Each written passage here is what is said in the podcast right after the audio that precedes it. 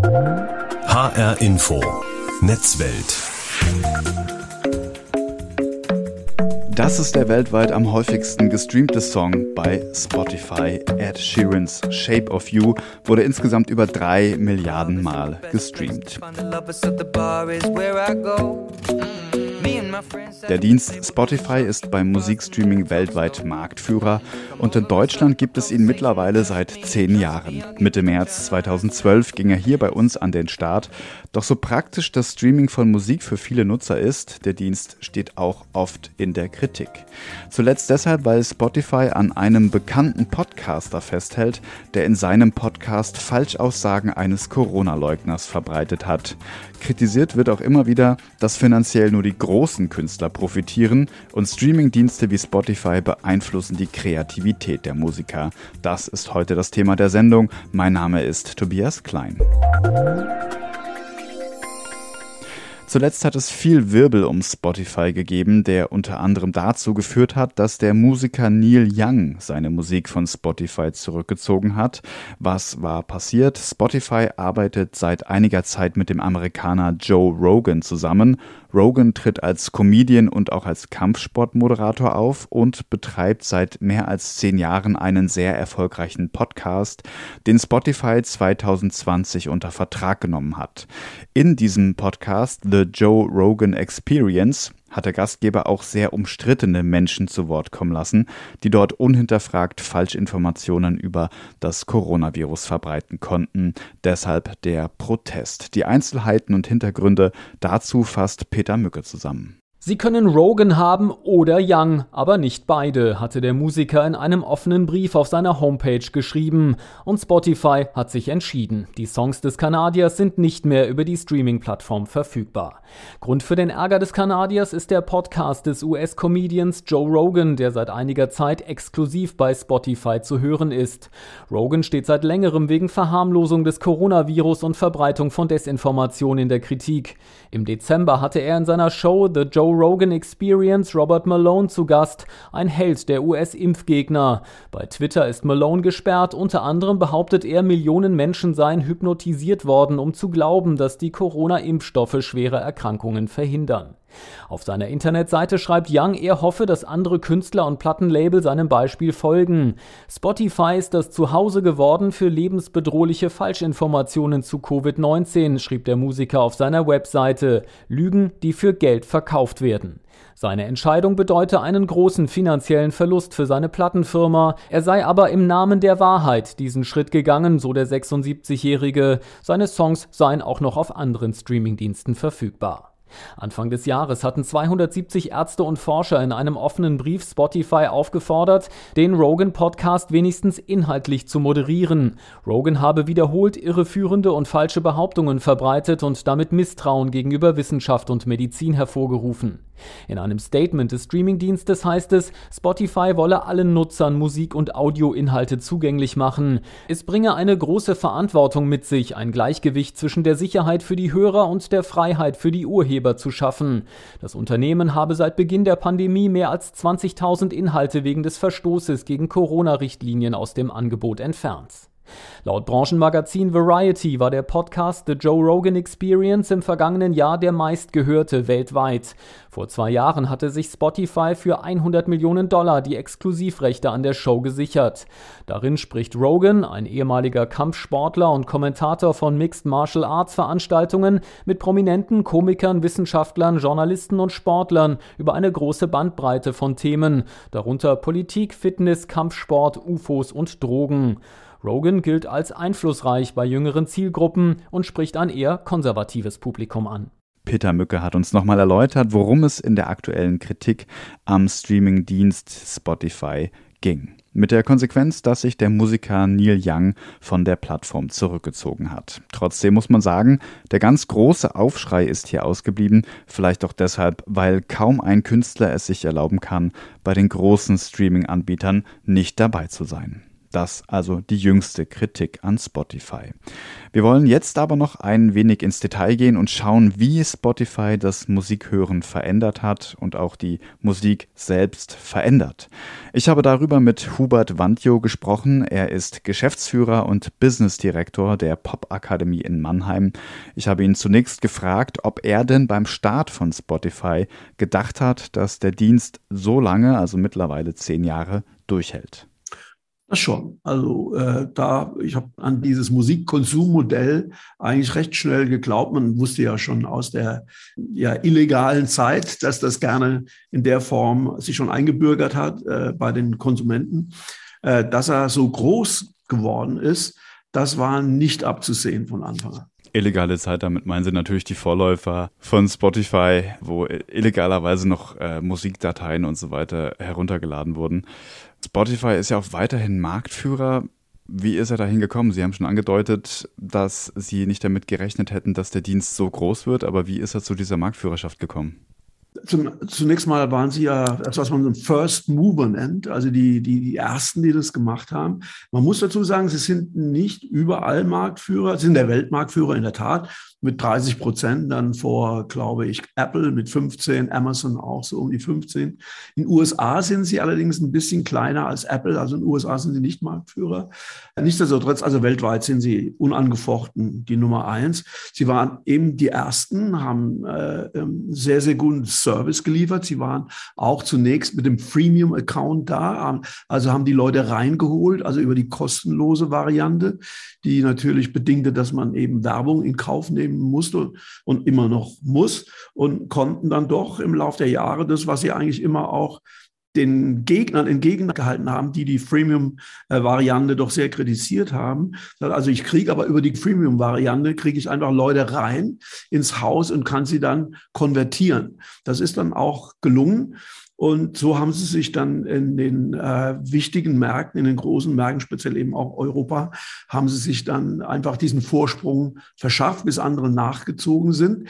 Und sie sind ja auch immer noch im äh, Angebot etwas günstiger, teilweise als Apple Music und andere und haben halt halt sehr, sehr gute Services aufgestellt, sehr teuer auch und das immer noch auch dazu führt, dass sie bis heute nur in Ausnahmefällen auch profitabel sind. Also nach wie vor verlieren die Geld im operativen Geschäft. Hat äh, Spotify unsere Hörgewohnheiten maßgeblich mit verändert? Also ist da Spotify der Dienst, der das auch tatsächlich maßgeblich getan hat? Ja, weil sie die ersten waren, die anderen natürlich auch. Das funktioniert ja dort genauso ähnlich. Einfach der, der Übergang vom Besitz von eben Musikdateien oder Musiktonträgern, ja, bis hin zum Zugang, zum reinen Zugang.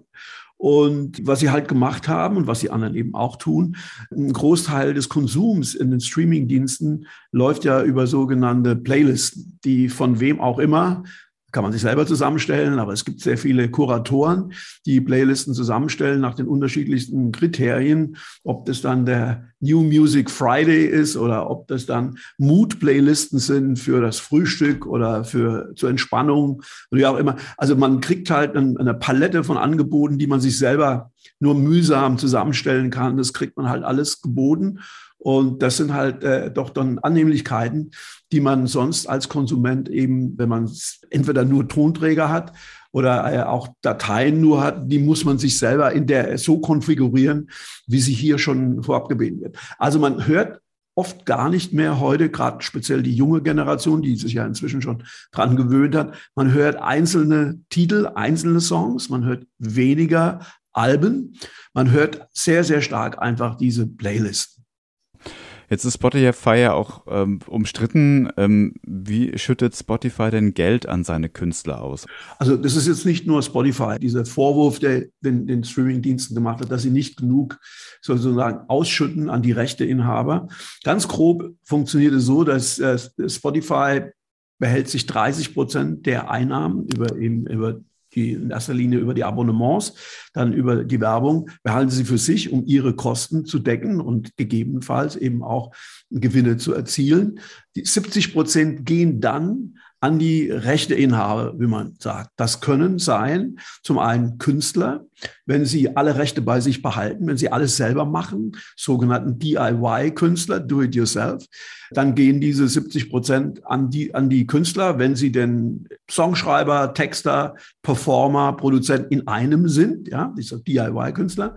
Wenn die Künstler sich allerdings dann äh, noch äh, Labels bedienen äh, oder Verlagen bedienen, dort also unter Vertrag gehen, dann wird dieser Anteil eben an die Verlage, an die Labels ausgezahlt und die Labels verteilen das Geld dann weiter gemäß ihrer Verträge mit den Künstlern.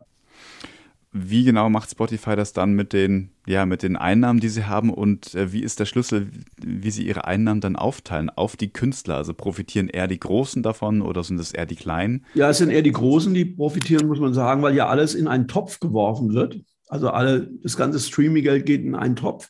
Und die, die meisten Streaming-Zahlen, Klicks haben, bekommen dann gemäß ihrem Anteil an den Klicks wieder aus dem großen Topf wieder anteilig das Geld. Das heißt, kleine Künstler können da schon hinten runterfallen oder weniger bekommen. Das ist ja auch die Diskussion von diesem Pro-Rata-System, also Pro-Klick-System auf das, nennt man das User-Centric Payment System. Das wird diskutiert, aber da hat sich noch nicht sonderlich viel getan in die Richtung. Was also heißt, wenn ich jetzt für meine 99, sagen wir 10 Euro rund, die ich im Monat äh, über das Abonnement an Spotify zahle und höre aber nur, sagen wir, Miles Davis, ja, dann würde man sagen, dann soll doch auch Miles Davis die 10 Euro von mir bekommen und nicht Leute, die ich gar nicht höre, ja.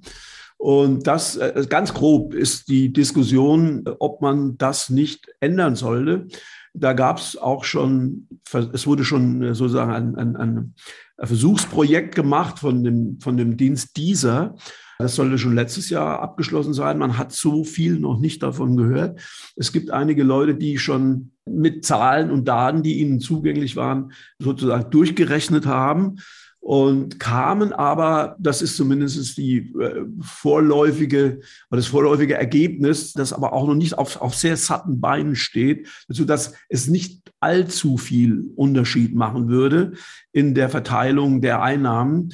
Aber es würde schon einen Unterschied machen, weil der Künstler, also auch der kleine Künstler, der dann halt gestreamt wird, wird zumindest was kriegen. Ja? Und wenn äh, er die äh, Einnahmen bekommt oder von den Leuten bekommt, die ausschließlich ihn streamen würden. Ne? Ob das einen großen Unterschied machen wird, ist die andere Frage. Sie müssen auch noch sehr bedenken, dass natürlich jetzt äh, in dem Gesamttopf der Künstler, der hat sich ja vertausendfacht oder noch mehr, ja, weil jeder kann ja jetzt die Sachen bei Spotify hochstellen. Also das Angebot ist immens. Also inzwischen sind ja über 82 Millionen Titel zur Verfügung. Hm? Das heißt, also jeder kann jetzt da rein, jeder kann anbieten. Vorher war ja im physischen Bereich, war die Limitation ja in den Geschäften, waren die, die Regale. Und dann gab es vorher Filter, die gesagt haben, nein, das kommt nicht ins Regal, das kommt rein. Und dann ist man hinten runtergefallen, wenn man keine große Marketing-Power hinten dran hatte oder war nicht selbst schon eine bekannte Marke. Hier können Sie jetzt Ihre Sachen hochladen. Sie sind verfügbar, es ist machbar.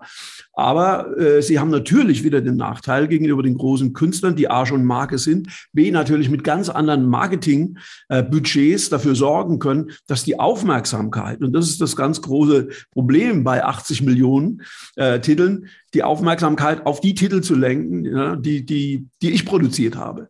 Das geht natürlich bei kleinen Künstlern, den DIY-Künstlern geht das nur bedingt. Man kann natürlich heute auch im Netz sehr, sehr gescheite und schlaue Marketingkampagne fahren, die nicht so viel Investition bedürfen, aber das sind dann auch immer noch Ausnahmen. Also der, der Vorteil liegt eindeutig bei den bereits großen Marken, beziehungsweise bei den Künstlern, die hinter sich oft über Labels und Verlage dann doch eine gewisse Marketing Power entwickeln können, um mehr Aufmerksamkeit auf ihre Titel zu bekommen. Vielleicht eine, eine, vielleicht noch eine Zahl hinzufügen, damit mhm. man es ein bisschen mal griffig machen kann. Bei Spotify äh, ist es in etwa so ganz grob, so rechnen wir. Es gibt natürlich eine, eine klare Formel, nach der die auszahlen.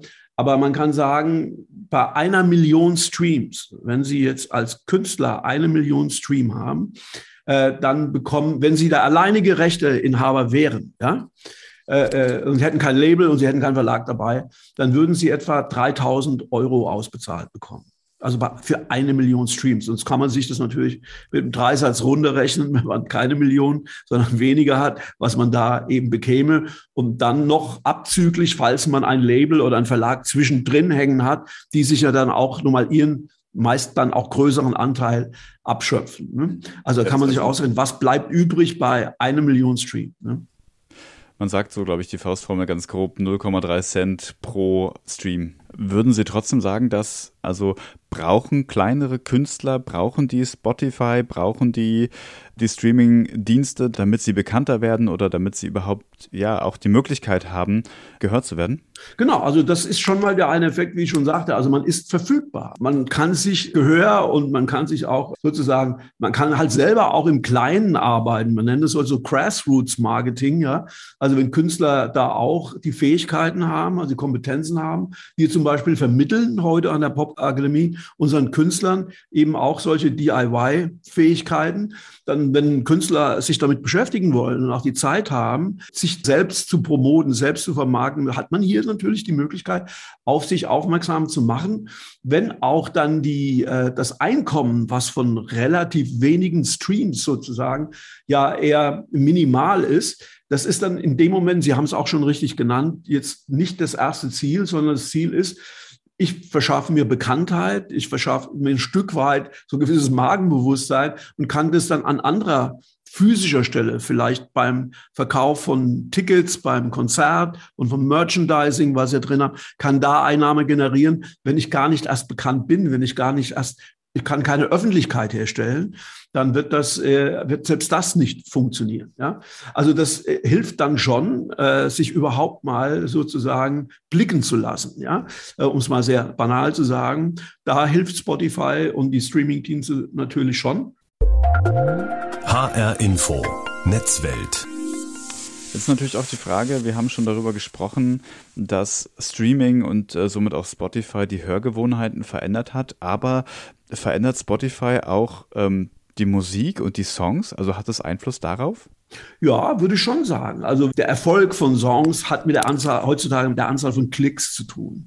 Also wie viele Klicks habe ich auf, äh, äh, für meine Songs auf Spotify und wird da nach bestimmten Klickzahl wird der Song höher gestuft, kommt in größere Playlisten, hat größere Reichweiten. Also all das hat dann mit der Klickzahl zu tun.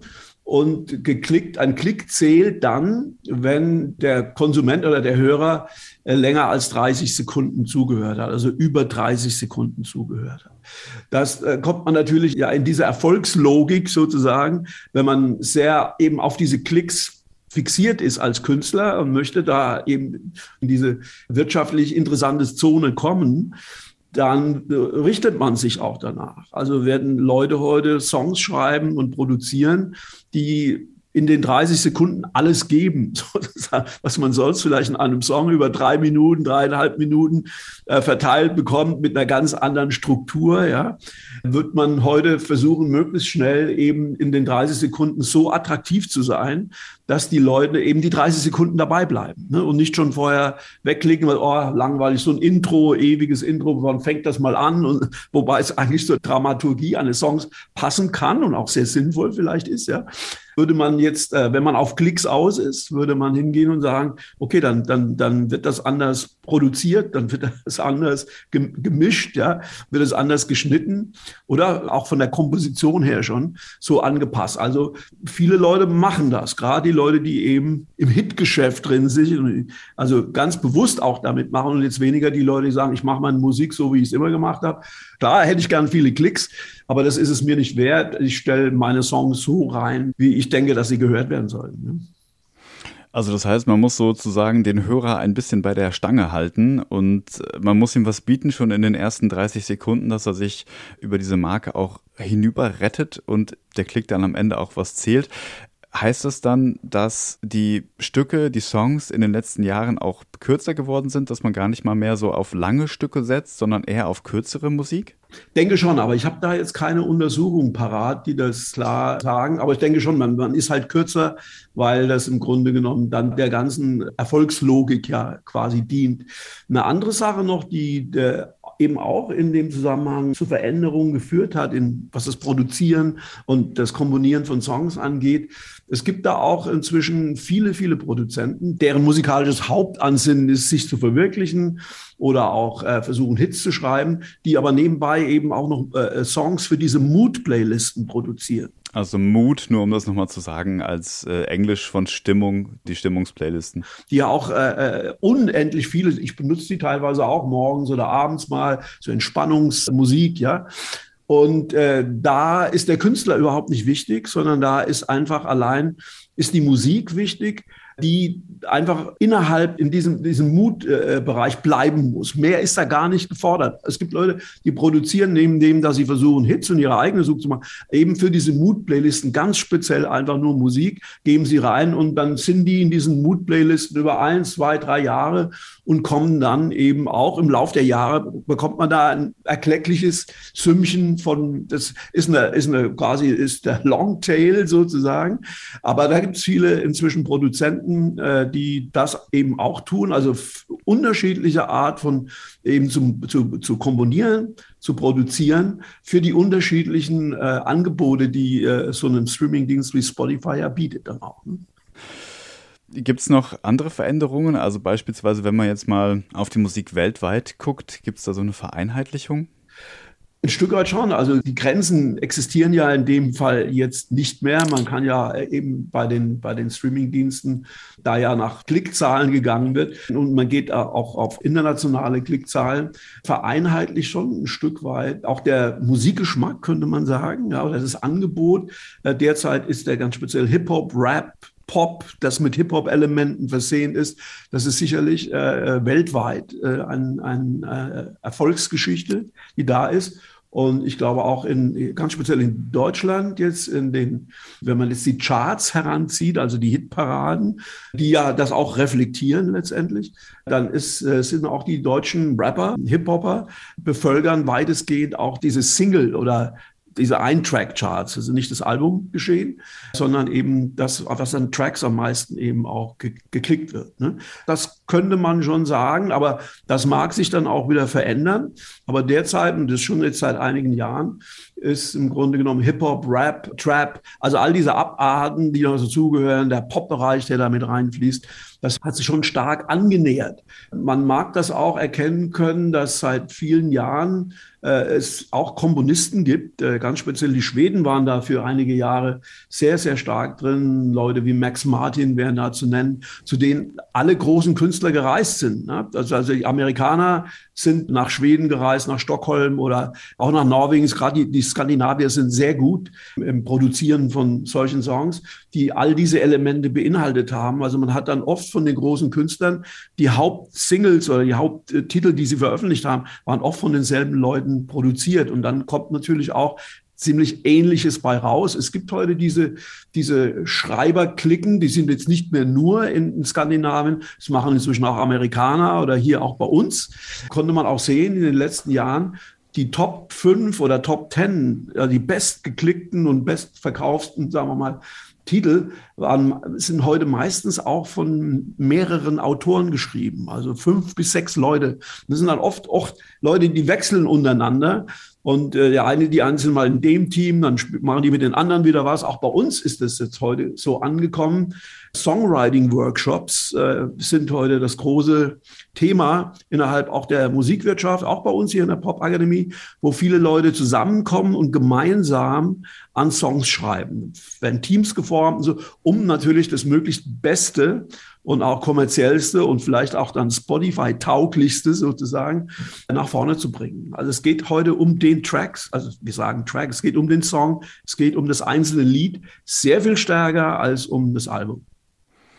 Das heißt, es findet schon irgendwie so eine Anpassung letztlich statt an die Streaming-Dienste, an die Streaming-Industrie. Kann, kann man sagen. Und, und, und äh, es gibt auch Künstler, die veröffentlichen kein, zunächst mal gar keine Alben. Die veröffentlichen einzelne Titel, zwar in, in, in kurzer Taktfolge, aber äh, veröffentlichen erstmal überhaupt kein Album. Hm? Weil man sagt, bringt jetzt alles nichts, wird so in der Form gar nicht mehr gehört. Die Hörgewohnheiten sind anders, geht nur noch um Einzeltitel. Denn das hat natürlich, hat natürlich Auswirkungen auf die kreative Arbeit auch von Komponisten, Produzenten und den Künstlern. Ne? Das sagt Hubert Wandjo. Er ist Geschäftsführer und Business Direktor der Pop Akademie in Mannheim. Halten wir fest, seit zehn Jahren gibt es den Streamingdienst Spotify. Er steht in der Kritik, gerade den kleinen Künstlern zu wenig für ihre Musik zu zahlen. Und gerade erst gab es Aufregung, weil sich Spotify nicht von einem Podcaster getrennt hat, dessen Gäste Falschinformationen über das Coronavirus verbreiten konnten. Und außerdem verändert Spotify auch die Art und Weise, wie Songs geschrieben, wie sie komponiert werden. Das war HR Info Netzwelt. Sie können die Sendung auch als Podcast hören, unter anderem in der ARD Audiothek oder auf hrinforadio.de. Mein Name ist Tobias Klein.